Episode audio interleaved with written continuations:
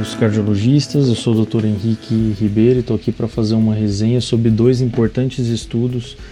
que acabaram de ser apresentados e publicados simultaneamente durante o American College eh, em New Orleans, que seguramente são dois estudos uh, landmark que vão mudar a história da cardiologia. Ambos avaliaram então em pacientes com estenose aórtica importante e sintomático e de baixo uh, risco cirúrgico com STS uh, menor do que 4, então de maneira randomizada a TAV em relação ao tratamento cirúrgico convencional. E eu começo falando do Partner 3, uh, que avaliou especificamente a TAV com o dispositivo da Sapien 3, já disponível em nosso meio é uma, como o senhor sabe, uma válvula expansível por balão de baixo perfil e pericárdio uh, bovino. Uh, esse estudo incluiu uh, mil pacientes com centros principalmente americanos, mas alguns centros canadenses, japoneses e da Austrália e Nova Zelândia. o desfecho primário desse estudo considerado foi um composto de morte por todas as causas, AVC e rehospitalização por insuficiência cardíaca em um ano. E esse estudo demonstrou uh, que não só a TAV foi não inferior, mas a TAV foi superior em relação ao tratamento cirúrgico convencional, com uma redução do desfecho combinado então de morte, AVC e rehospitalização em um ano significativa. Pela metade, foi de 8,5% uh, em um ano uh, no grupo de TAV versus 15,1% uh, no grupo cirúrgico com P altamente significativo. Chamou atenção que esse estudo demonstrou uma redução de mortalidade, uma redução significativa de AVC, de rehospitalização, ou seja, quando a gente analisa os desfechos primários em separado, uh, em todos eles há uma, uma redução uh, importante de mortalidade. Quando a gente analisa os subgrupos, uh, de acordo com idade, sexo, STS mais baixo, função ventricular, presença de fibrilação atrial, entre outros, não há nenhuma interação, ou seja, em todos os subgrupos se demonstrou um benefício da TAV em relação ao tratamento cirúrgico convencional. E outro ponto que chamou bastante atenção desse estudo foi o fato eh, de que a taxa de marca-passo, eh, necessidade de novo marca-passo, foi de apenas 6,5% com a TAV versus 4% no tratamento cirúrgico, não havendo diferença estatisticamente significativa, e também com avaliação eh, de Core Lab do ponto de vista de leak para valvar, foi um resultado bastante interessante e aqueles pacientes então com leak moderado é importante uma incidência muito baixa em ambos os grupos e não houve uh, diferença entre ambos os tratamentos. Outro estudo uh, também apresentado durante o American College no dia de hoje foi o estudo Evolute R Low Risk. Foi um estudo então avaliando especificamente nessa população de pacientes de baixo risco cirúrgico com STS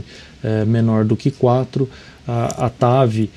com o dispositivo Evolute expansível por balão, feita de nitinol e pericárdio porcino, nesse em relação ao tratamento cirúrgico. E nesse estudo, o desfecho primário de segurança e eficácia foi um composto de morte por todas as causas e AVC aos dois anos, um desfecho que é similar a estudos prévios. E uh, também, assim como uh, foi demonstrado no estudo do Partner, uh, nesse com a Evolute,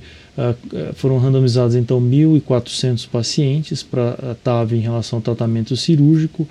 e se demonstrou, desfecho primário do estudo, uma superioridade da TAV em relação ao tratamento cirúrgico convencional, uma redução uh, desse desfecho de 5,3% versus 6,7% em relação ao tratamento cirúrgico, mostrando um benefício bastante grande então uh, desse uh, procedimento. E chama atenção que também, quando a gente analisa os desfechos em separado, somente os desfechos de 30 dias, houve uma redução significativa da TAV nesse estudo com a Evolute-R de AVC com sequela, de sangramento, necessidade de transfusão, de insuficiência renal, a presença de fibrilação atrial pós-procedimento foi de apenas 7% versus 35% no tratamento cirúrgico convencional. E quando a gente analisa então o desfecho uh, combinado de morte e AVC, uh, em 30 dias houve um benefício bastante grande da TAV, foi de apenas 0,8% uh, esse desfecho combinado de morte e AVC versus 2,6% uh, no tratamento cirúrgico convencional. Por outro lado, nesse estudo se demonstrou uma maior necessidade de marca-passo, de 17% versus 6%, uh, mais, um pouco mais de leak no tratamento leak para valvular regurgitação com a TAV em relação ao tratamento cirúrgico, mas por outro lado, uh, os gradientes foram muito baixos, significativamente mais baixos com a TAV e área valvares maiores em relação ao tratamento cirúrgico convencional. Uh, de tal forma que ambos os estudos, com uh, mais de 2 mil pacientes incluídos de maneira randomizada, estudos uh, bem feitos, bem desenhados, né, é, demonstraram de maneira inconteste que mesmo nesses pacientes de baixo risco, a TAV uh, deve ser o tratamento uh, preferível em relação à cirurgia em pacientes com estenose aórtica uh, de baixo risco com STS é menor do que 4.